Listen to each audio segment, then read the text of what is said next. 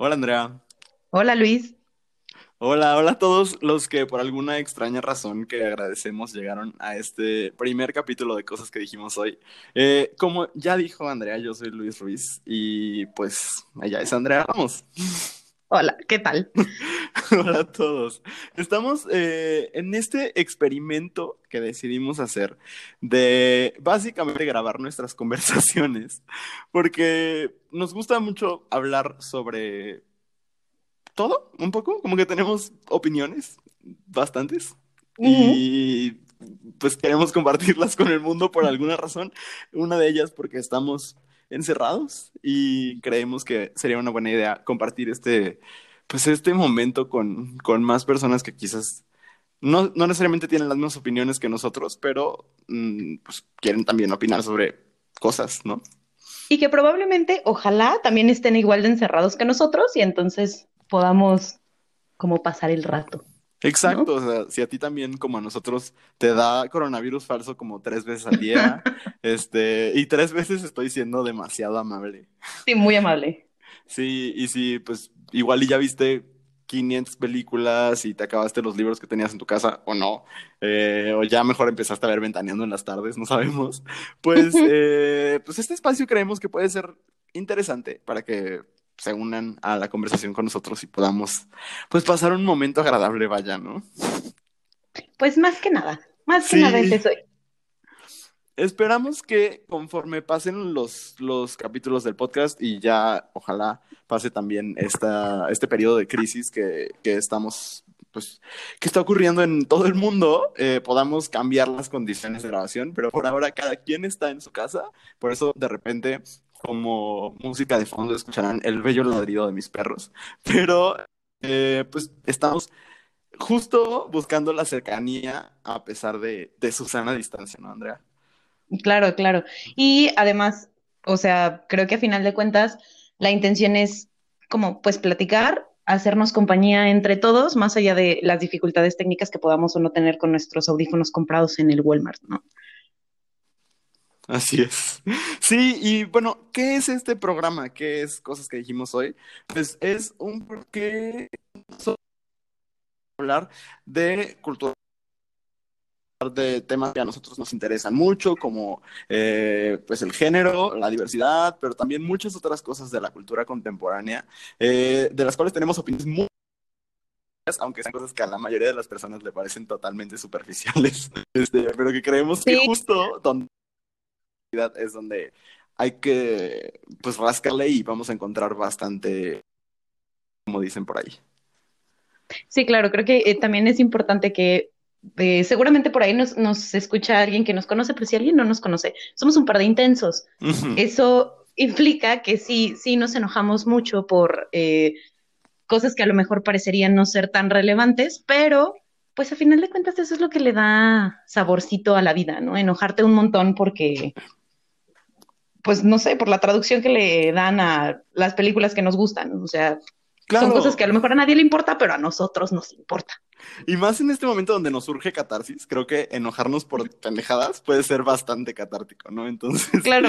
Eh, pues para eso estamos aquí, para hacerles compañía y hacernos compañía en este momento y pues hasta que dure este, este podcast que creo que nos vamos a divertir bastante. Entonces, pues sean bienvenidos y Vamos a empezar. Tenemos varios momentos del programa, ¿no? Y el primer momento es como un show de talentos, pero de cosas inútiles, básicamente, porque una de las cosas que Andrea y yo nos hemos dado cuenta es que sabemos muchas cosas, algunas sirven para mucho, nos sirven en nuestro trabajo, nos sirven, no sé, por lo menos para verte, mamón, en una cena o algo, pero hay algunas otras que no nos sirven para absolutamente nada. Y entonces necesitábamos buscar un espacio en el que pudiéramos hacer algo con esas cosas. Y por eso queremos empezar todos los programas con nuestro conocimiento inútil. ¿Quieres empezar tú, Andrea? Ok, este, estoy muy nerviosa porque tengo así como mi listita de puntos inútiles, como tratando de que fuera todo por la misma línea de lo que íbamos a hablar hoy, que no les hemos dicho que vamos a hablar hoy, pero ahorita les decimos. Ahorita les comentamos, este, ¿cómo no? Y tengo así como un par de anécdotas interesantes eh, que ahora que estoy encerrada, pues ha sido como revisar, porque además no tengo tele, entonces ha sido... ¿Qué le pasó a tu tele, Andrea? A mi tele le pasó algo muy chistoso que fue eh, unos de mis gatos se pelean con un gato de la calle y todas las noches se pelean por ahí de las 4 de la mañana, es bien divertido.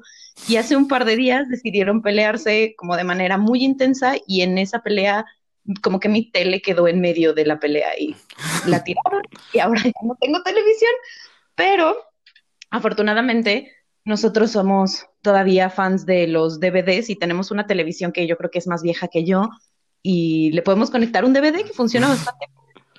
Y bueno, hemos podido ver otras cosas. Y en ese recuperar como películas que hace mucho no veía por estar metida en Netflix, eh, por ahí volvimos a ver Siete Samuráis de Kurosawa, ¿no? Y en ese ver Siete Samuráis, yo sé, somos personas muy aburridas en esta casa, pero salió la, anécdota de que Siete Samurai era la película favorita de Andrei Tarkovsky.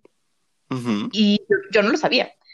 Y un día Tarkovsky conoció a Kurosawa porque él consideraba que Kurosawa era como el mejor director de cine de la historia. Un día se conocen y Tarkovsky le dice, es que siempre que voy a empezar una película, veo Siete Samurai como para agarrar inspiración.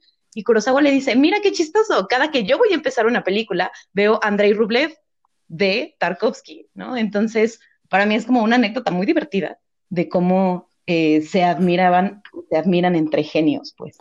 Mm, interesante. Pero le veo cierta utilidad a tu conocimiento. O sea, siento que te puede hacer ver interesante en una cena, ¿no? Híjole, depende de cuál sea tu categoría de interesante, porque ah. yo a cualquier persona que le empiece a hablar de Tarkovsky me volteo a ver con cara de, bueno, ¿quién te hizo tanto daño como para que estés hablando de Tarkovsky en este momento? Sí, de que ahí a la mitad de unas quesadillas, el 3 de la mañana. Este, muy bien. Me, gusta tu, tu talento del día de hoy, pero creo que voy a hacer, voy a humillarte en cuanto a la inutilidad de mi conocimiento. Ok, sorpréndeme. Porque mi conocimiento inútil el día de hoy es un talento muy, muy bonito que tengo y que no me sirve para absolutamente nada. Y es que recuerdo muchos programas olvidados y horribles de la televisión mexicana. De verdad, muchísimos. Y entonces decidí hacer una bonita lista para compartir con ustedes de programas horribles y que nadie recuerda, que por alguna razón viven en mi cerebro. Todos son de TV Azteca por alguna razón, supongo que es lo que se veía en mi casa. Así que ahí te va, ahí te va mi lista. Primer programa, para todos, lo conducía la oreja, una cosa muy hermosa. Segundo, no recuerdo ni siquiera quién salía, pero había un programa que se llamaba Venga Chepacá. Así de elegante. Tercero, Sexos en Guerra. Lo conducían Ingrid Coronado y Fernando del Solar. Ahí se conocieron. Ese sí me acuerdo. Ese sí me acuerdo. Sí, sí, ok. Qué cosa. Cuarto, Gente con Chispa. Un programa también de concursos muy hermoso. Quinto, y ahí es donde los ponían cosas así como blindfolded. Así es, sí, que tenían como peceras y en esas peceras había como cosas extrañas y tenían que adivinar qué era. Ay, qué cosa tan horrible, sí. Quinto programa, con sello de mujer. Era un programa como de panel, como tipo netas divinas y estas cosas. Pero no sé qué más sucedía, solo recuerdo que existía. Luego estaba uno llamado Las tardes con la Vigorra, que pues conducía Raquel Vigorra básicamente. Eh, luego uno que se llama Raquel y Daniel, que era Raquel Vigorra y Daniel Bisoño, una cosa sumamente elegante. Y por último, Desafío de Estrellas, porque este lo recuerdo muy bien. Resulta que había academias, ¿no? La Academia 1, la Academia 2 y así. Y todos los que no ganaban la academia los mandaban como como a una segunda ronda, como, como a su examen extraordinario, que era el desafío de estrellas, ¿no? Y entonces eran como todos los que no habían ganado de diferentes generaciones, volvían a echarle ganas a ver si, a ver si ganaban. Nadie recuerda ese programa porque no sucedió nada relevante más que un día Cintia, la novia de Carlos Rivera, se desmayó. Y es un video muy hermoso que pueden encontrar en internet. No, me queda claro que tú sí eres el rey de la información. Inútil. Que no, ni siquiera estoy segura de que estén en una en una página de Wikipedia, pero bueno. ya ves, o sea, porque por eso me parece que el tuyo es más interesante, como que yo, yo sí podría preguntarte, ay, ¿qué más sabes del estilo?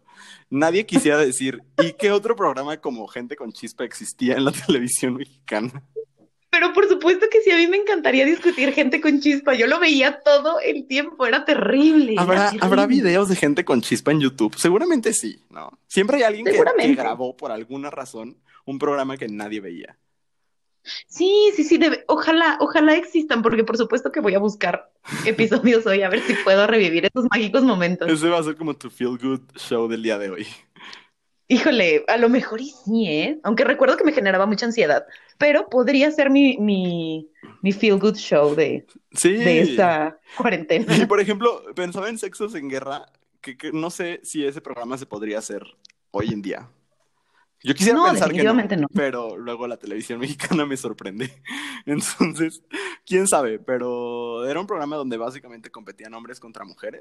Y yo recuerdo Ujú. que había un concurso en el que había como un asador y se iba poniendo cada vez más caliente. Y ellos estaban sentados en el asador y les iban haciendo preguntas y hasta que las contestaran no se podían parar. Una cosa muy hermosa. Elegante. Órale. Sí, ya No, ves? elegantísimo. Pero aparte, lo acabo de buscar en, en Google y tuvo episodios desde el 2000 hasta 2014. ¿Sexos en guerra? Sexos en guerra. No man, 14 años duró No lo puedo creer. y no nadie lo recuerda. Qué horror. Bueno, hoy le estamos Ay. haciendo homenaje a esos 14 años de trabajo de Ingrid Coronado y Fernando del Solar, que terminaron en un bonito matrimonio. Pero bueno, es eso. A ver, a ver la próxima, la próxima emisión, qué otro talento inútil encontramos en nosotros. Porque Ok. estamos lleno de, de- llenos de estos, este, de, de, de estos pequeños detalles, ¿no? Entonces, los Haré un iremos, detalle más inútil de mi parte. los iremos compartiendo. El tuyo estuvo chido, me gustó. Bueno, eh, son cosas que en mi, en, como en mi entorno consideran completamente inútiles y aburridos. So, Mm, ¿por qué no compartirlo? Claro, ¿no? Compártelo. Adelante. Muy bien. Eh, pues el programa de hoy se trata sobre eh, pues, las feel good movies y feel good shows, ¿no? Justo todos estos contenidos, tanto de cine como de televisión, que tanto nos hacen falta en este momento donde de verdad cada día la ansiedad es mayor. Este, en los chats, o sea, ya lo único que la gente ve así como conscientemente es la conferencia de las 7, donde dan la misma información una y otra vez. ¿Mandé? Sí, pero es una novela. O sea, es, es la novela de las siete. Es impresionante cómo la gente lo, lo ve religiosamente. Yo la verdad he dejado de verlo porque me genera yo creo que más ansiedad, pero, pero tiene todas las características de una novela. Hasta el galán de telenovela aparece en la conferencia de las siete. Galanazo. Sí, sí. Sí, eh, eh, yo, yo sí amo al doctor Gatel, de verdad. Este, aparte, explica bien bonito. O sea, si a mí me hubieran explicado así biología en la prepa, igual y sabría un poquito más. En este momento sería epidemiólogo y no estaría aquí haciendo un podcast sobre cultura pop. Un podcast donde hablamos de las tardes con la vigorra, por ejemplo. Por ejemplo. Pero bueno, justo en este momento creo que muchos lo que queremos es un poco de, pues no sé, yo lo diría como el equivalente a, a cuando te sientes mal y tu mamá te hace, no sé, un caldo de pollo o alguna cosa así. Eh, el equivalente de eso, pero en película o en serie, ¿no? Ver algo que te vaya a hacer sentir bien, que te vaya a hacer sentir tranquilo y que te baje un poco los niveles de ansiedad que, que sí están cañones, creo que en la mayoría de las personas, excepto en los que por alguna razón siguen en la calle como si nada estuviera sucediendo. Sí, sí, pe- pero justamente creo que es- estas películas lo que, lo que hacen es eh, como regresarnos a espacios o a temas o a historias que ya sabemos que nos hacen sentir bien, porque digo, una película que ves por primera vez jamás es una, como una comfort film, No. ¿no? Es, es regresar a eso que, que sabes que te gusta y donde te sientes cómodo y que justo por eso baja tus niveles de ansiedad, ¿no? Porque ya sabes a lo que vas. Claro, eso es como un territorio conocido y entonces no te van a sorprender con que de repente al final, eh, no sé, en las locuras del emperador se muere Cusco, ¿sabes? O sea, ya Ajá. tienes como, claro que vas a ver lo que vas a ver y que te va a hacer sentir bien, que van a salir las canciones que te gustan o que te va a hacer reír el momento que pues, usualmente te hace reír, ¿no? Todas Ajá. estas cosas. Entonces, Sí. eh, aparte creo que es interesante, Andrea, que justo estos, eh, um, estas películas o estas series usualmente son contenidos bastante infantiles o familiares, ¿no? Habrá gente, porque el otro día platicaba con una amiga que tenemos en común, Gaby, que, que ella ve cosas como muy intensas, ¿no? Y de pandemias y así en estos momentos. Pero bueno, hay gente Ajá. que tiene como... Sí, me identifico. Sí, bueno, ya, ya nos platicarás tú sobre, sobre los contenidos que buscas, porque creo que también puede ser bastante interesante. Pero muchos de ellos, porque estuvimos buscando algunos, tienen que ver como con películas o de la infancia o de la adolescencia, ¿no? Como, como una nostalgia por, por un momento pues, más simple y vaya que ahorita la sentimos. Sí, claro. Y, por, y justo como dices, que no sucedan cosas como muy intensas. Y en ese buscar como listas sí eh, salían cosas muy, muy familiares, pero hay una película que sale una y otra y otra vez en esas listas que a mí me genera mucha curiosidad porque la gente la, la considera una comfort film. A ver. Y es Titanic. Ah, mm, sí, ¿no? o sea, no, no, no. Bien estás y era como, ok, entiendo que a la gente le gusta Titanic, entiendo que la gente por algún motivo cree que es una historia de amor bonita, pero, o sea, todo el mundo se muere. ¿Por, qué?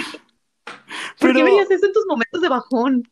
O sea, exacto. A ver, a mí no me gusta Titanic, nunca le he encontrado, nunca he conectado con la película, pero creo que, a ver, la mayoría de las personas que ven Titanic lo ven o en Navidad, como siento que la pasan en Canal 7, por ejemplo, como en festividades.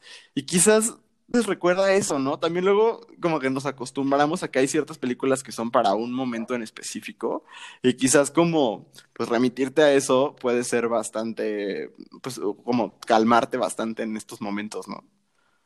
Sí, claro, claro, pero insisto, este, esta idea de que Titanic, es una película navideña, o sea, solo porque hace un montón de frío y la gente muere congelada, es como, no sé, no lo entiendo. Y además, realmente es una película que sí está hecha como para que digas, ay, qué bonito se veía Leonardo DiCaprio cuando se ve, era más joven, pero fuera de eso, ¿qué podría ser de reconfortante ver tanta gente morir o ver al barco partirse a la mitad, ver a los músicos que no pueden dejar de tocar? O sea, no. sí, está extraño. O sea, la verdad tampoco entiendo muy bien qué es lo que a la gente le causa tranquilidad de Titanic. Pero, este, bueno, es que también algo que, que, tendrá que entender nuestro, nuestro espectador sin nombre, porque no sabemos quién nos está escuchando, es... Este, someone's listening. Ajá, exacto. Es que nosotros no tenemos los gustos más convencionales. Entonces también, por ejemplo, en varias listas la La Land y a mí esa película no me genera ninguna tranquilidad. O sea, en ningún momento voy a decir, ay, sí, ya me puedo relajar porque estoy viendo aquí cómo Emma Stone le echa todas las ganas del mundo para que le den ese Oscar y cómo este, los blancos salvan el jazz, ¿sabes? O sea, es algo que, que a mí no me genera lo que a mucha gente le genera. Sí, sí, yo por eso no puse La La Land en la lista porque digo, ¿para qué me peleo? ¿no? Incluso me parece más lógico. Bueno, lo puedo entender porque quizás a la gente le tranquiliza como las historias de amor por algún motivo. Sí, pues igual como por saber que cuando esto se acabe, estará su príncipe azul allá afuera, ¿sabes? por favor, no, por favor, no busquen príncipes azules, busquen princesas, es más divertido. Pues, ¿qué te digo? Si uno pudiera elegir, Andrea. Ay, mi, mi más de... ¿Estás escuchando a mis perros ahora sí? Sí, sí, sí, se escuchan, pero se escuchan muy lejos. Estoy segura de que mis gatos se escuchan. son los invitados especiales de este, de este capítulo. Al rato les ah, hacemos una, una entrevista. Ay, tendrán mucho que decir. Oye, fíjate que algo que me llamó mucho la atención de esta lista de, de películas como Feel Good es que encontré en una lista la película Bridesmaids. No sé si lo ubiques. Híjole, la, de, Kristen Wiig y Maya Rudolph. ¿Maya Rudolph? Ay, qué cosa. Es que a mí esa película me gusta mucho, pero me deprime. O sea, de verdad, me hace reír mucho, pero el personaje principal, el de Kristen Wiig, es muy patético y me pone triste. O sea, en general, todos los personajes de Kristen Wiig, yo pienso que están deprimidos. Pero este personaje sí está en un punto muy bajo de su vida. Entonces, no sé qué, qué pone feliz a la gente de esto. Creo que a lo mejor es como la, híjole, se va a escuchar súper feo, pero como la comedia fácil, porque al final de cuentas esa película es de comedia fácil. O sea, ya cuando haces bromas que tienen que ver con mierda, es comedia fácil. Entonces creo que, creo que es esto. Y aparte, siempre que sale en una película Maya Rudolph, la gente lo procesa como, ay, va a ser muy divertida sea, creo que va más por ahí. Sí, puede ser eso. Una que está muy, muy presente y que creo que sí, sí, a mí me haría sentir bien es Legalmente Rubia, debo aceptarlo. Esa película sí. Sí, sí, mucho. Además es una gran película feminista, aunque no se le reconozca como tal, pero es muy feminista la película. Sí, y, y la encontré así, yo creo que en todas las listas que, que busqué, que era como pues de películas que te hacen sentir bien y así, todas estaba legalmente rubia. Y creo que tiene que ver con que también en estos tiempos eh, se agradece algo que no te haga pensar demasiado, ¿no? Sí, claro, claro. Que en, en ese, en esa lógica hay otra que eh, me parece que va por el mismo lado y creo que también le pega como al asunto de la nostalgia que platicamos al principio, pero que realmente no entiendo por qué la gente disfruta tanto. Y es Babe el puerquito Sí, sí, sí, yo también la vi en las listas. O sea, pero una y otra vez, y de verdad, no entiendo, o sea, no sé si a ti te gusta, Luis, pero yo nunca he entendido por qué la gente disfruta esa película. A mí se me hace profundamente triste y no, o sea, no la puedo ver sin llorar. No, yo, fíjate que la vi hace muchísimo tiempo y no la he vuelto a ver, no, no generó como nada en mí. De repente la encuentro en listas así de que yo amo las listas, entonces leo muchas listas de películas que tienes que ver, qué, y así. Y este, eh, la he visto mucho en listas de películas así, de mejores películas infantiles de la historia y demás, o películas familiares. Y pues no, no me he dado la oportunidad de volverla a ver, entonces no te, no te podría decir qué tanto qué tanto me relajaría Babe. Pero pues de inicio no es algo que diga, esta cuarentena quiero ver Babe. No. No, no, porque además, o sea, si un día la, la, la vuelves a ver, me cuentas, porque a mí, además de que me genera mucha tristeza, hay muchas escenas donde me ha, yo recuerdo de niña sentir mucho miedo. Entonces, sí, porque además al pobre puerco, o sea, lo tratan súper mal toda la película, es muy terrible. Entonces, verlo tantas veces en las, en las listas me, me genera, o sea, no sé, no sé, a lo mejor la que está mal es- soy yo y es una película familiar por excelencia, pero a mí me parece una película muy triste. Si alguien la ha visto recientemente, díganos qué Sí, ¿Cuál demonios. es como, como el, el charm de eso? Sí, El- como el encanto. Y, Ajá. fíjate que hay una, eh, hemos dicho muchas que a la gente sí, pero a nosotros no. Y creo que hay una en la que sí vamos a estar de Sí, acuerdo, ya que ahorita justo estoy viendo en una de las listas, que es Juego de Gemelas. La, la versión Ay, de juego de. Este, sí, sí, sí, Sí, no, sí, no sí. la de Jodie Foster de no sé cuándo, no, la de Juego de Gemelas de Ajá. Lindsay Lohan y fíjate que a- yo creo que esa película nunca la he visto en inglés y a mí me encanta ver, o sea, odio ver películas dobladas, pero creo Ajá. que yo siempre la agarré en Disney Channel, o sea, creo que nunca fue de la voy a poner, pero me da una tranquilidad muy grande. Híjole, yo esa película la he visto, esa es mi película cuando estoy enferma, ¿no? Estoy enferma, me siento mal, hay que poner Juego de Gemelas. Y esa película la he visto en español y en inglés, y en inglés es muy divertida, porque en español, cuando hacen la diferencia entre las, las gemelas, pues la única diferencia es que eh. Annie habla un poquito más fresa, ¿no? Es como, eh, ella sí estudió en, en el Colegio del Bosque, Ajá. ¿no? Este, pero esta es como la única diferencia. Y en inglés, que sí, Lindsay Lohan se avienta el acento británico, es muy, es muy interesante porque además le sale muy bien. Es muy divertido. Mm.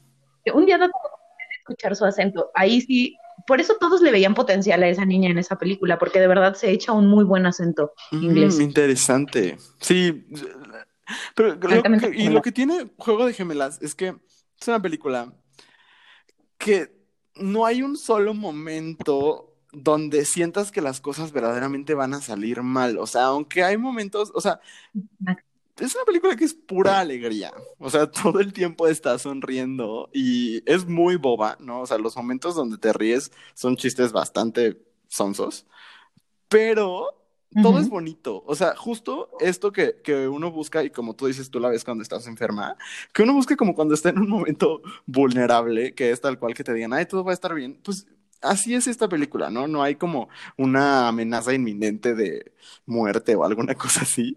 Simplemente son dos niñas haciendo travesuras. Y es maravilloso. Y el único momento donde sí es triste, porque además todo el montaje está hecho muy triste, ¿no? Que es cuando se despiden y el abrazo que se dan antes de que la otra se vaya al aeropuerto. Así es como, no te vayas, no sean una familia. Pero como ya sabes que al final van a ser una familia y lo van a lograr y se van a volver a casar, como estás dispuesto a pasar por ese momento, ese momento. Claro, porque aparte, como dices, ¿No? o sea, como es un territorio totalmente explorado, o sea, ya la conocemos y la hemos visto mil veces, eh, entonces pues ya sabes que eventualmente vamos a llegar al momento feliz. Y entonces, pues te aguantas las lágrimas o, lloras a gusto, porque aparte llorar en estos tiempos también es importante, ¿no? Entonces, también ver películas que te saquen la lágrima, pues... Mm. Pero llorar con la certeza de que después vas a sentirte bien. Eso es bonito, tienes razón. Sí. Y no siempre sucede, pero creo que con este tipo de películas, sobre todo en esta película que sí es muy emotiva, eh, creo que funciona. ¿No? Para sacarla a la Así es. Fíjate que hay un usuario de BuzzFeed que pone entre sus películas de Feel Good Mad Max Fury Road. Y yo estaría totalmente de acuerdo. A mí sí esa película me parece súper catártica. O sea, todo explota. Me dan ganas de gritar todo el tiempo, de que, ah, ¿sabes? Es muy emocionante. No, yo sí, esa película la disfruto muchísimo. El personaje de Charlie Stern me fascina. No, yo sí, o sea, no soy muy fan del cine de acción, pero esa película me parece súper emocionante. Entonces, sí, sí veo por qué a alguien le puede parecer catártica híjole, o sea, a lo mejor sí catártica, pero no sé, yo no podría ponerla dentro de mi, de mis listas. Mm, a ver, por ejemplo. No, eh, me parece demasiado. ¿Cuál, encuentras con la que estés así, súper de acuerdo? Eh, dentro de su lista, por ejemplo, aparece, eh, ay, ¿cómo se llama en español? Ah, El diablo viste la moda. Esa película yo ahorita la tengo en un loop interminable antes de dormir, este, que aparece, muchos usuarios la ponen y yo coincido. O sea, a pesar de que cada que la veo me enojo porque digo, maldito novio que no la apoyaba, pues ¿cómo te atreves? Pero sí es muy nefasto, pero aparte es una película como muy fácil de ver y es un, una chulada ver a Meryl Streep en esa película una y otra y otra vez. Aunque se me parece que no es una película que haya envejecido muy bien en muchos temas, ¿no? Como el asunto del novio o la cantidad de, desórdenes alimenticios a los que se hace guiño dentro de la película. Este, pero fuera de eso, creo que es una película muy fácil de ver, ¿no? Y, o sea, para mí la secuencia donde Anne Hathaway sale con diferentes outfits, ya que tuvo su makeover.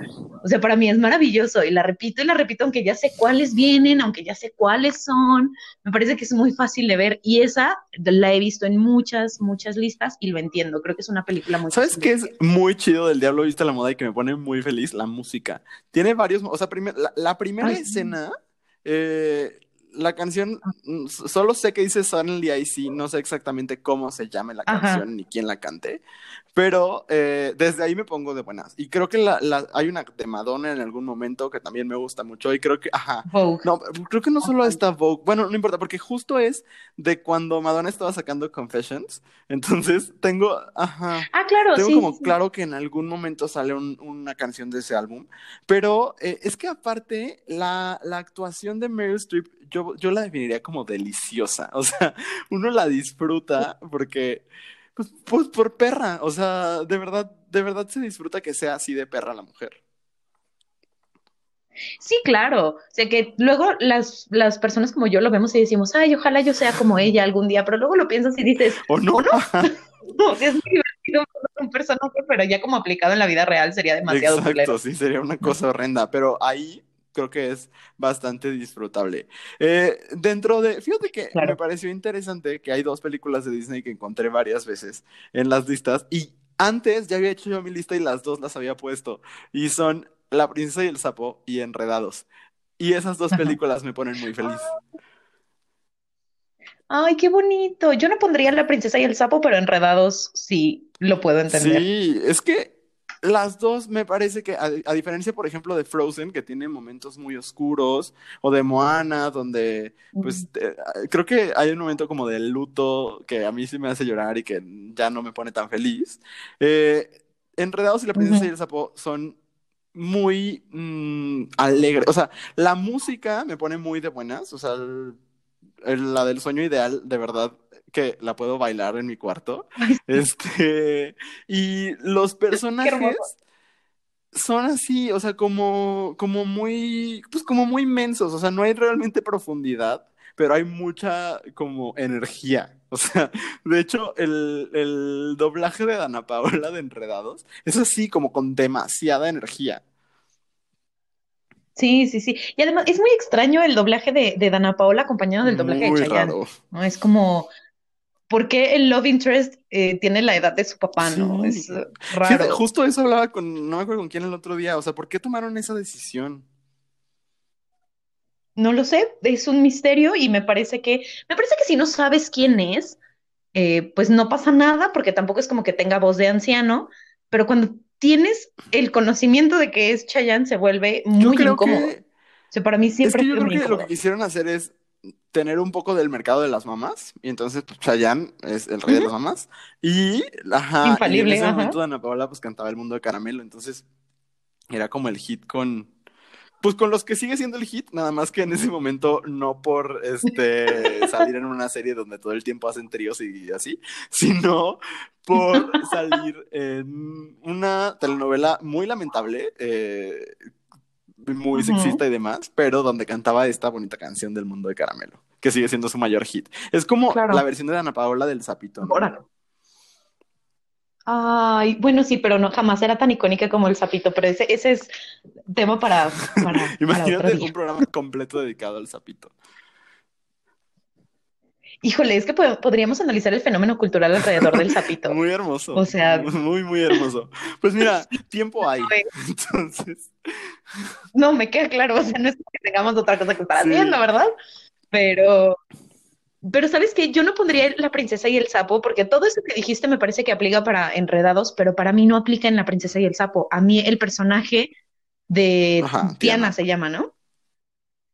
A mí me parece un personaje súper complejo, con broncas súper reales, y no sé, como que lo siento demasiado cercano a mí, entonces es como, no, no, no, no puedo como vivir ese proceso con ella. De hecho, es una película que sí he visto dos veces, ha sido vez, mucho, porque me parece como tal vez por eso me caes tan bien. Tal vez me recuerdas a Tiana. a lo mejor, pero por eso, o sea, sí es como uh, The A ver, struggle is este, real. este es como mi story time. Tengo dos anécdotas muy rápidas. Una, a ver si me está escuchando.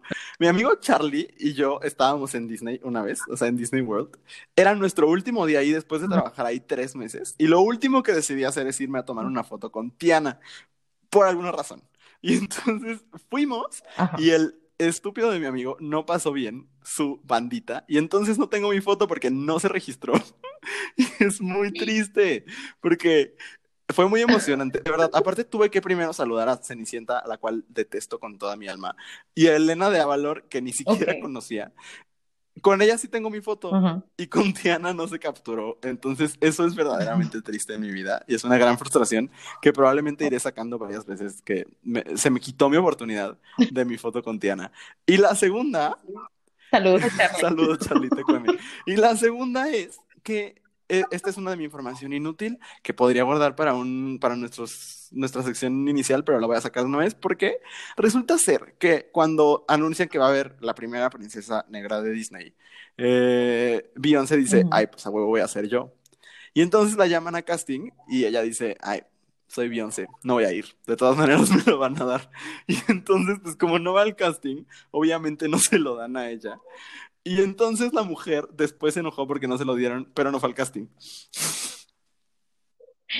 Órale, too good for Disney. Sí, sí, una, una nota, una información igual, totalmente inútil, pero que me parece interesante para demostrar que mm, Beyoncé creía que era lo que ahora es Beyoncé desde antes. No, bueno, que además serás Beyoncé, pero, perdón, pero Disney es Disney. O sea, Exacto. Disney es. Sí, sí. Aquí no pasa Sí, Disney casting. solo le ofrece papeles sin casting a Meghan Markle por alguna razón. Bueno, pues no sé, choices. Choices.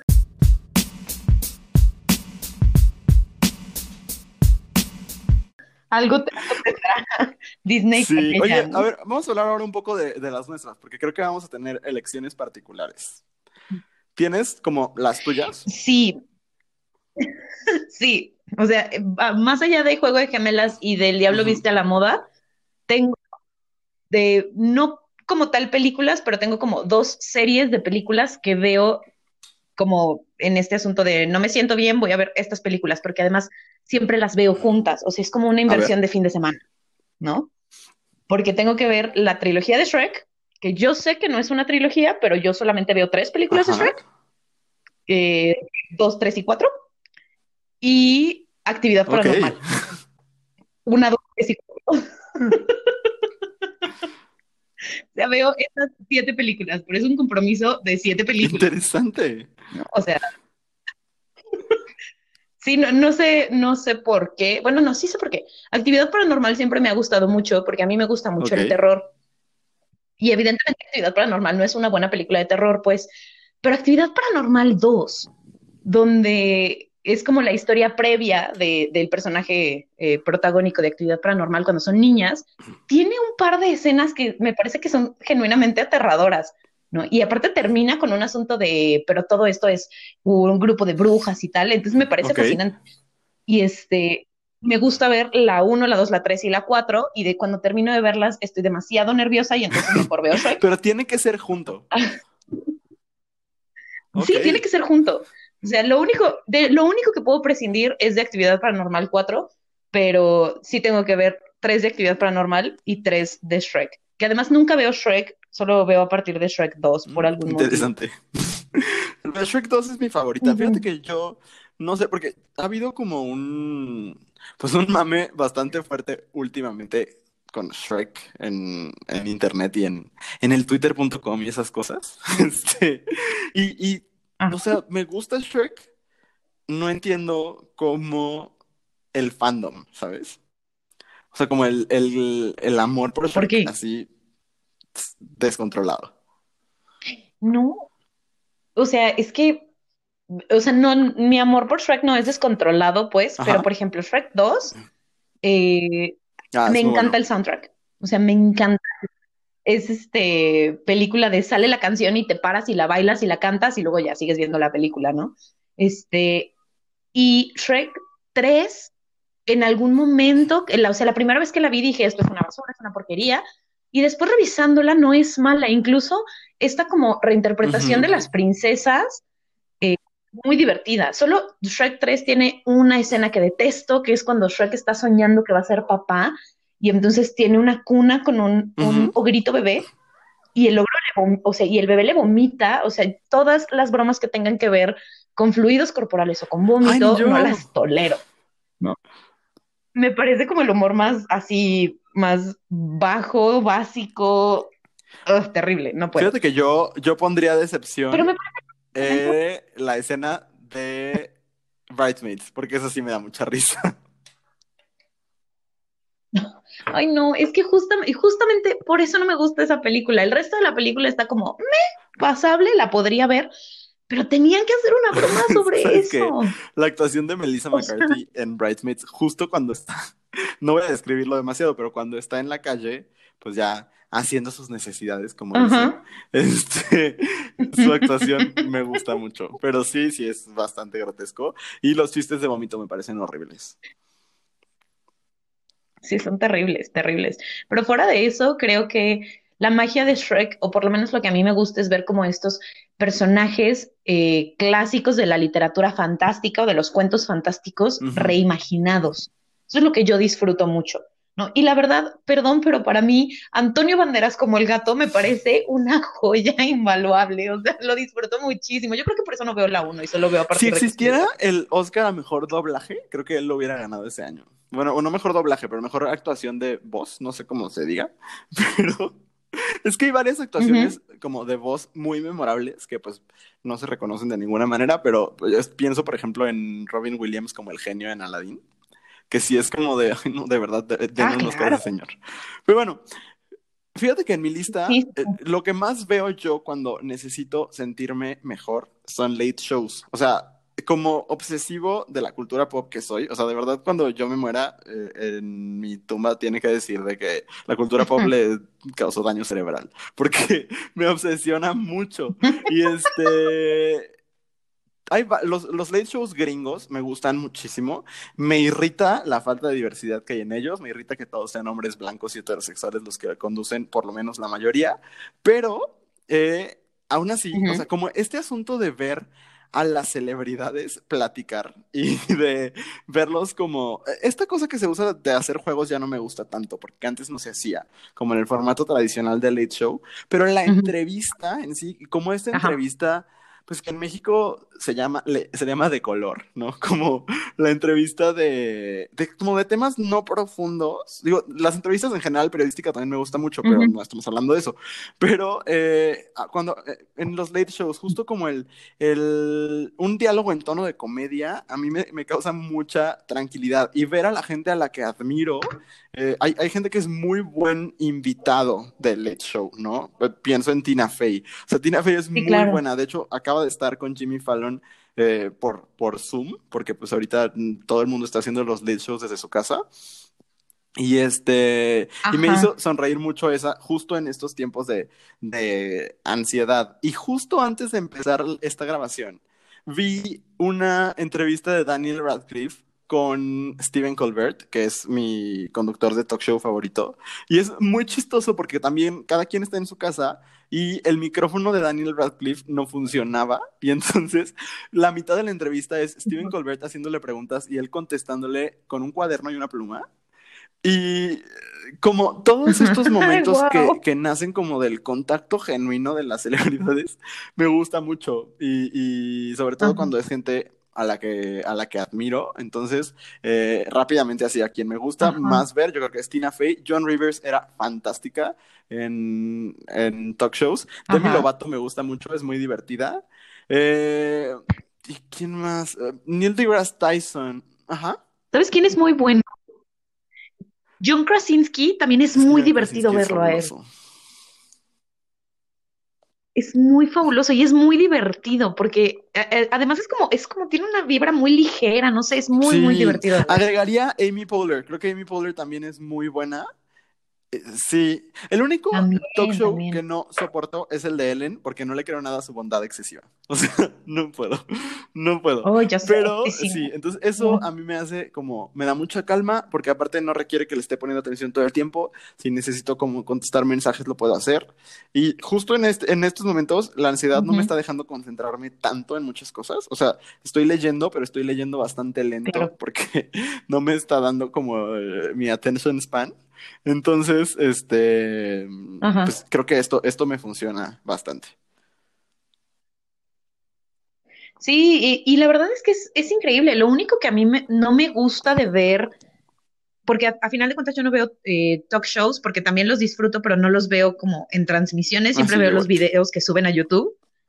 Y para mí, o sea, es, un hoyo negro. O sea, una vez que empiezas, no puedes, porque ves el que sigue y, sigue y el que sigue, y ahora, eh, ay, sí, claro que quiero que ver cómo Ariana Grande imita a Celine Dion, por supuesto que quiero verlo 50 veces, o sea, sí es, es un hoyo negro del que no salir, sí, es impresionante. Y aparte hay segmentos muy interesantes y si pueden así echarle un ojo en YouTube, Seth Meyers, que conduce, creo que me parece que se llama Late Night, este, sí, Late Night with Seth Meyers, eh, tiene un segmento que se llama Jokes Seth Can't Tell. Entonces, él eh, dice chistes, bueno, más bien, invita a dos colaboradoras suyas, una es afroamericana y la otra es lesbiana. Y entonces, este, dicen justo estos chistes que un hombre blanco heterosexual no puede decir. Y este, y ellas sí pueden, ¿no? Entonces es muy chistoso porque es como humor sobre ti mismo, pero pues dicho por las personas correctas, es bastante chistoso y me hace justo pues como desear que hubiera voces más diversas en, el mundo de, los talk shows. Y otro que es un gran invitado que se me había pasado, Bernie Sanders, de verdad. O sea, aparte de ser un político muy interesante, está como siempre eh, in on the joke, ¿sabes? O sea, siempre participa de, lo que el conductor quiere hacer y entonces eso siempre se agradece. Me gusta, me gusta bastante. ¿Tienes alguna otra cosa? Este, pues no, en realidad eh, puse dentro de la lista y que aparecía muchas veces en las listas que revisamos películas de Wes Anderson, por ejemplo. Eh, a excepción de las dos primeras películas de Wes Anderson, creo que a partir de Los excéntricos Tenenbaum funcionan como comfort movies porque todas son muy bonitas y creo que no podríamos como tocar el tema sin eh, hablar de el rey de las comfort movies que es Steven Spielberg. ¿no? Yo no soy fan de Steven Spielberg, no me gusta su trabajo, pero en general, si buscas la filmografía de Steven Spielberg, son películas que todo el mundo disfruta ver y que son súper familiares y que a todo el mundo le gustan, ¿no? Por algún motivo la gente disfruta de ver este E.T. y creen que es una película muy bonita y maravillosa.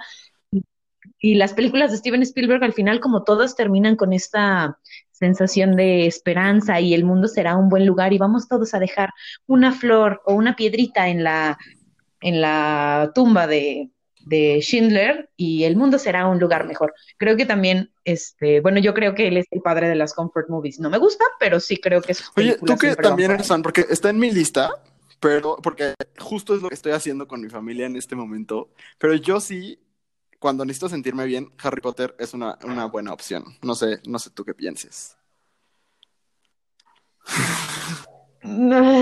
Mira, Harry Potter es un tema difícil para mí porque soy muy fan, pues tengo las reliquias de la muerte tatuadas, o sea, sí, soy muy fan y me significa mucho, pero yo puedo ver Harry Potter de la 1 a la 4. O sea, Potter 1 y 2 me parece que son bellísimas porque además están hechas como películas para niños, ¿no? Son muy mágicas y son muy, o sea, son muy bonitas. Sobre todo la 1, creo. La escena de Navidad en la primera película es una cosa muy hermosa. A partir de las 5 que, es cuando llegó un director que como que dijo, ay, ¿quién necesita leer los libros para hacer una adaptación de una serie de libros? Que queramos con ellos. A partir de ahí me resulta muy difícil, muy difícil de ver. Entonces, y además yo soy obsesiva, entonces si veo la primera, siento que tengo que ver las ocho y entonces prefiero bueno, yo justo estoy viendo todas. Eh, apenas, apenas llevo tres y las tres me han puesto. A mí la dos no me gusta tanto. Eh, pero la 3 me pone muy feliz, me parece muy divertida. Todo este asunto del, del viaje en el tiempo eh, me divierte muchísimo. O sea, estar viendo a Hermione dos veces, ver a Hermione golpear en la cara a, a, Malfoy. O sea, podría repetirlo una y otra vez. Eso, eso. Y además tienes la mejor línea de toda, de toda la saga de películas, porque aparte yo esas películas pues las veía chica, y entonces recuerdo verlas en español. Y en esa película, en Harry Potter 3, justo cuando le, le va a dar el golpe a, a, Malfoy, tiene la mejor, la mejor línea de toda la serie. O sea, lo tengo grabado en mi, en mi cerebro, que corre hacia él y le grita, tú eres una despreciable y maldita cucaracha. Y Ay, ¿a cuántas personas no le diríamos eso? Es otra Sí, exacto, me parece muy, maravilloso. Aparte, de verdad, yo no recordaba lo chistosas que son por lo menos esas tres primeras películas. O sea, el personaje de Hermione es muy gracioso, sobre todo porque es muy consciente de que sabe más que todos los demás. Y entonces, en la primera, lo platicábamos el otro día, tú lo decías, que, que, se nota muchísimo el esfuerzo que está haciendo ella por actuar. Eh, se nota aparte que las primeras dos son del mismo director, ¿no? Entonces, eh, la, la, va como por una línea y de repente, pues Cuarón como que los hizo hacer cosas muy distintas, pero eh, Hermione me parece muy eh, pues muy, un personaje muy bonito, por lo menos en esas tres primeras películas, y me divierto mucho. Sí, a partir de la 4, porque aparte a mí la 4 no me gusta tanto, eh, ya como que aparte las cosas son más oscuras y parece que se les quitó todo el encanto a los personajes o a algunos de los personajes.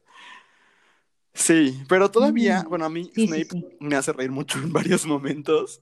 Eh, creo, que, creo que tienen su encanto y a mí sí, aparte creo que me regresan a un momento en mi infancia que, que me gusta, ¿no? Como me parece un mundo donde a pesar de que hay mucha maldad, claro. la bondad es muy buena, ¿sabes? Es muy intensa.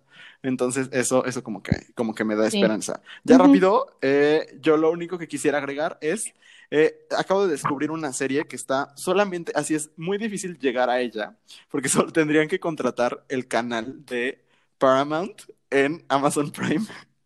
Pero si no, pues uno busca sus métodos alternativos, ¿verdad? Pero eh, Shit's Creek. No, no, no, no la promuevo. No promovemos la piratería para nada. Este, por eso les digo que yo lo, lo busqué en Paramount. Este, sí, Shit's Creek, y es una sitcom canadiense eh, shit, así se escribe que S-C-H-I-T-T. Este, y habla, es básicamente nosotros los nombres, pero mucho más inteligente.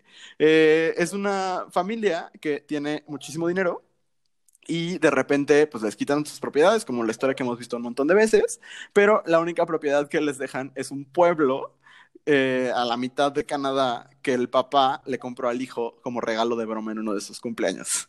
Entonces se van a vivir a ese pueblo y este, pues lo que sucede es bastante chistoso. Es una sitcom como con un humor bastante similar al de Parks and Recreation, Community y este tipo de, sitcoms que a mí me gustan mucho. Y eh, está muy de moda porque justo lo subieron a Netflix en Estados Unidos, aquí no. Eh, um, ya cuando la serie estaba terminada en Canadá y la gente lo tomó como una serie original de Netflix y entonces pues lo, lo, lo maratoneó todo y está súper de moda, aunque se grabó ya hace varios años. Eh, bastante divertida y la recomendaría. Y como extra, hay un libro que no, no es el tema, pero eh, también se me hace muy comfort y lo acabo de leer hace algunos meses, que es así, una babosada, Andrea, de verdad me vas a juzgar muchísimo. Pero el libro se llama Red, White and Royal Blue. Este, sí, es una historia de amor muy hermosa. Ahí te va, ahí te va la premisa. El príncipe de Inglaterra se enamora del hijo de la presidenta de Estados Unidos. Y entonces es como, es, es una comedia romántica muy sexual. Eh, de la relación secreta de estos dos que no solamente son homosexuales, sino que aparte, pues son como dos figuras importantes de, la política de sus respectivos países. Eh, aparte es como muy incluyente el asunto porque el, first son, como el primer hijo, pues no sé cómo se diga, eh, de Estados Unidos también es latino. Y entonces, este, pues mucho, mucho de su relación sucede a través de textos eh, de, mensajes de texto y todo eso lo vemos eh, en el libro y es muy inmenso, es una, es una novela que me eché completa en un día y medio, este, porque la bajé ahí en mi Kindle. Y este, es muy divertida, es una comedia romántica de las que en varios años no veremos eh, en pantalla porque pues todavía los realizadores quieren ver a Jennifer López enamorándose del patrón y cosas así, pero... es no, pero de verdad, estamos listos para esa película todavía. Ok, ok, bueno, es bueno saberlo. Yo solo sabía de la existencia de este libro por, eh, pues, booktubers que todavía recomiendan libros para adolescentes, pero me, es bueno saber que se puede recuperar algo. de verdad. No, no, me la pasé muy bien. Que por lo menos está diverso. Sí, sí, sí. Pero, ok, hemos llegado al último momento de nuestro programa. ¿Quisieras agregar algo, Andrea? ¿De la lista? Muy bien. pues bueno, llegamos. nos gustaría terminar con catarsis, pero no somos ni Marta de baile, ni ninguna cosa así, como para mandarles buenas vibras y amor y cadena de oración y demás. Más bien, vamos a terminar con odio, ¿ok? Porque a veces es sacar, es muy importante sacar todo lo que odiamos, porque si no, pues ahora sí que esta frase que me gusta tanto, mi pecho no es bodega, ¿no? No lo podemos almacenar porque se pudre ahí adentro. Entonces, esta sección se llama La queja de la semana. Exacto. ¿Y qué queja tienes tú, Andrea? Yo tengo este algo que tuiteé hace unos días, porque el fin de semana pasado me dediqué a ver Élite, ¿no? En este asunto de no tengo nada más que hacer, antes cuando todavía tenía televisión, este, y me eché élite el fin de semana, ¿no? Las tres temporadas. y estoy muy molesta porque la serie, pues me queda claro que está hecha para adolescentes, tiene toda la lógica de una serie para adolescentes, y como tal no me parece que sea una serie mala, pero estoy muy molesta. Porque la serie se empeña en meter el asunto sexual todo el tiempo. Y digo, qué padre que los adolescentes vivan su sexualidad, pero Luis, sale 24 capítulos, 24 capítulos en los que cogen por lo menos una vez cada episodio. Sí, la verdad, la verdad. Y solamente se ve un condón en los 24 episodios. Una, un condón. Y además la escena donde se ve el condón es una escena muy bonita, pues. Y me parece que el condón juega como un, un papel interesante en esa, en esa escena. Pero es cuando dos chavos van a coger dos chavos, ¿no? Entonces es como, no nos asustan las, las infecciones de transmisión sexual, no nos asustan los embarazos no planeados, nos asusta la mierda, ¿no? Es como, ¿por qué solamente ahí harías el condón? Eso es lo que me tiene muy molesta, muy molesta. protagónico, pero que los compren, los tengan ahí al lado, o sea, los saquen, se escuche el papelito, yo qué sé, pero que por lo menos esté presente, ¿no? Porque ahí se hicieron un contagiadero de gonorrea que bueno. Sí, porque aparte justo es una serie que sí trata el tema del VIH o del VIH, como ellos dicen, pero que no en ningún momento te dice cómo prevenirlo.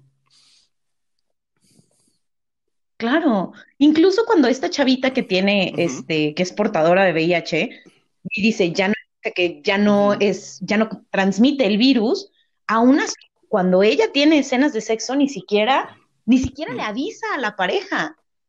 O sea, no le avisa, no le dice, no, este, tampoco se cuida. Entonces es como un rollo de, o sea, si estamos espantados por el coronavirus, hijos, hay más de 30 millones de casos de VIH y la gente se sigue contagiando, o sea, no es como poca cosa. Entonces me tiene muy enojada. Es, es, una razón muy válida para estar enojada. La verdad, comparto tu enojo. Yo, eh, cuando la vi, la primera temporada y la segunda las vi hace mucho tiempo, pero la tercera pues me la eché cuando salió. Y este, hasta que vi tu tweet dije, es verdad, o sea, de verdad en ningún momento hay algo que se hace, o sea, ni siquiera una conversación al respecto, ¿sabes? Sí, y, y, en una serie donde vemos todo, o sea, de verdad vemos todo lo que, lo que se podría, o sea, no todo, pero de verdad vemos muchísimas cosas, eh, hay tríos, eh, todo el mundo, o sea, de verdad que hay un personaje que creo que ya pasó por todo el elenco, o sea, es una cosa muy fuerte. Y sí, o sea, tienes razón, seguramente ahí en, los encinos hay un contagiadero de cosas muy fuerte. Sí. Sí, cañón. O sea, eso me parece. Y además, cuando va dirigido a. O sea, si los adultos, la verdad es que no, no se cuidan o no está esta cultura del cuidado ante las infecciones de transmisión sexual, deja tú un embarazo, una infección, ¿no? Un virus fuerte. Este, con los adolescentes menos. Y eso es lo que pues están viendo, ¿no? Entonces, pues sí, me parece preocupante y me parece molesto. Y pues sí, soy una tía en este tipo de cosas, lo no, siento, pero, eso no es tía, o sea, al contrario, creo que es importante, justo que, como dices, que los, los chavos, ahora sí, la chaviza, los adolescentes, vivan su sexualidad de manera libre, pero responsable y consciente. Ajá. Me encanta, me encanta, me encanta tu queja de la semana. Y es bien importante sacarla. Prepárate. ¿Y tú de qué te vas a sacar? En esta, en esta cuarentena uno ha visto imágenes muy perturbadoras, muy feas, pero yo no he visto nada tan perturbador y que me haya enojado más que las malditas fotos de Sean Méndez y Camila Cabello paseando por la calle. o sea, es... a ver, no puedo, no puedo con esto. A ver, vamos paso por paso. Estos dos, para quien no sepa quiénes son, son dos estrellas pop muy famosos siempre se rumoró que el señor Sean Méndez, muy guapo él, eh, era gay. Después resultó pues que no, y anda con esta niña Camila Cabello, que eh, era integrante de Fifth Harmony y que canta muy bonito, ¿no? Bueno, pues después de que hubiera tantos rumores de que eh, su relación era falsa, pues decidieron pasar la cuarentena juntos, lo cual pues o, o, están muy comprometidos con la actuación o este pues sí se quieren, ¿no? Pero diario salen y diario hay paparazzis afuera tomándoles fotos por alguna maldita razón. Y nos han dado las imágenes más horrendas del mundo. Y estoy viendo justo frente a mí a dos celebridades multimillonarias en la calle. Y te voy a describir, Andrea, todo lo que está mal con esta imagen. En primer lugar, no los juzgo, quizás he pasado yo también un día sin bañarme en esta cuarentena, pero estos no se han bañado desde la fase cero, o sea, desde que el güey se comió la sopa de murciélago, desde ese día estos no se han metido a la regadera. en primer lugar, no tienen, o sea, yo, yo estoy en la misma situación que ellos, no tienen cómo cortarse el cabello, está bien. Pásense el peine, o sea, traen ahí una cintita, no sé, una cosa horrible, pero lo peor es Camila Cabello trae una taza de Minions que de verdad parece que le regalaron en una primera comunión. O sea, espantoso, espantoso. Después, él trae como una chancla ahí donde se le ve el dedo del pie. Ella trae unos pantalones de pijama de puntitos y una blusa que dice You Go Girl, así en gigante, de esas que venden en el Walmart. Y él trae una playera que dice CrossFit y encima como tres rosarios. O sea, si tuvo tiempo de ponerse accesorios, ¿por qué no tuvo tiempo de cambiarse las benditas chanclas? O sea, de verdad es una cosa horrible. ¿Y por qué salen de su casa? O sea, en primer lugar, ¿por qué están saliendo? Esa fue la primera imagen y después no han dejado de salir. El güey sigue saliendo con sus malditos rosarios que tienen como tres al mismo tiempo. ¿Por qué se pone más de un rosario? No lo entiendo. Y luego salen a lo mejor. Y luego hay unos videos, Andrea, pero un video que de verdad anda ahí por, pues, por el internet, donde están los dos caminando, pero, o sea, ni The Walking Dead, de verdad, así como que con toda la energía perdida de su cuerpo, rendidísimos en la vida, o sea, así, sin, con las mismas prendas de que CrossFit, porque aparte ya, ya recicló la playera del CrossFit como cuatro veces. Dios mío, o sea, a ver, estoy de acuerdo que estamos en cuarentena y ahora que salen los, la gente desde su casa ya no se ponen traje y demás, en todos los que salen en televisión. Ok, chido. Pero tres rosarios, una bandita en la cabeza, una taza de minions, simplemente no, no, no tiene sentido. O sea, es una cosa muy, muy espantosa. No puedo. Ese es mi odio de la semana. Claro, Me parece muy bien dirigido, muy bien dirigido. si eres una celebridad, no te pongas la que dice You Go Girl y la que dice CrossFit. Y, además, no salgan de su casa, o sea, neta, neta. Porque por ahí vi, o sea, de esas mismas fotos, en una que iban caminando, iban tirando el café por el pasto y era como, o sea, ¿qué parte vas a hacer la nacada de salir con la taza de café a caminar? Este, pues, a ver, están en la casa de Camila Cabello de Miami, eso ya lo investigué. Porque aparte salieron en un concierto a distancia y demás, También sin bañarse, obviamente. Y, o sea, pero ya estás ahí, estás en una casa en donde evidentemente hay termos. O sea, no, no puedo creer que Camila Cabello no conozca el concepto del termo. ¿Por qué sales en una taza abierta donde si una persona pasa al lado de ti y tose coronavirus, ya está en tu taza? ¡Qué horror! No, y además, o sea, porque ¿de dónde salió el concepto de vamos a salir a caminar mientras me tomo el, tiene 24 horas, ellos seguramente no tienen que hacer home office. Entonces, literalmente tienen todo el día para hacer primero su tomada del café y luego salen a caminar con su playera del CrossFit. Porque Qué cosa tan espantosa, o sea, de verdad, de verdad. O sea, te digo, muchas imágenes perturbadoras estos últimos días, pero esa chancla no se la perdono. O sea, entre esa chancla y el pantalón de Qué horrible, qué horrible. o sea, ese look debería estar, o sea, designado solamente para, no sé, personajes de la hora pico o alguna cosa así. O sea, esto es, esto es terrible.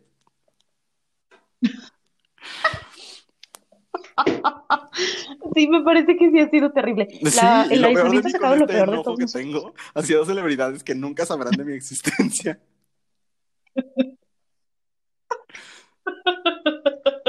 Pero bueno, también sacó lo peor de ellos, lo peor de sus closets. Es que Elton John condujo un, un concierto que era cada quien desde sus casas, ¿no? Y entonces ellos mandaron su video y así, sin zapatos. O sea, de verdad, ¿qué pasó? O sea, ¿en qué momento dijimos? Digo, igual y nunca han sido así los más aseados, pero ahorita sí es como de, o sea, neta, neta, neta, o sea, el fleco le cubre la cara a la pobre mujer. No, no, no, una cosa terrible. Pero bueno, ese es mi enojo de la semana. Creo que me han pasado peores cosas, pero no, o sea, no quería en este momento hablarles de Claudia Sheinbaum o alguna cosa así. Mejor. hablando de estos dos y sus tazas a libre, recibiendo el coronavirus. A lo mejor ya les di hoy, por eso caminan con esa energía. no sé. A lo mejor, a lo mejor están en, están en, plena enfermedad. bueno, pues bueno, gracias por compartir tu enojo de esta semana. Pues Andrea, terminamos un primer programa. Sí. Lo logramos así a distancia. Es muy extraño no ver tu cara, pero me la imagino. Me la imagino y, me inspiro. Ah, muy bien. Qué bueno que te imagines todos mis pues, muchas gracias por escucharnos. Gracias por unirse a este espacio de. Pues sí que sí hubo bastante queja, porque te fijas que la mayoría fue como de, pues a la gente le pone de buenas esta, pero no entiendo por qué. Pero pues somos super haters. La verdad es que tú y yo somos super haters, Luis. Entonces, eh, creo que es mejor que lo asumamos y lo hagamos parte de nosotros, pero, o sea, no porque a nosotros no nos, no nos haga sentir bien La La Land, significa que le decimos a la gente que no vean La La Land.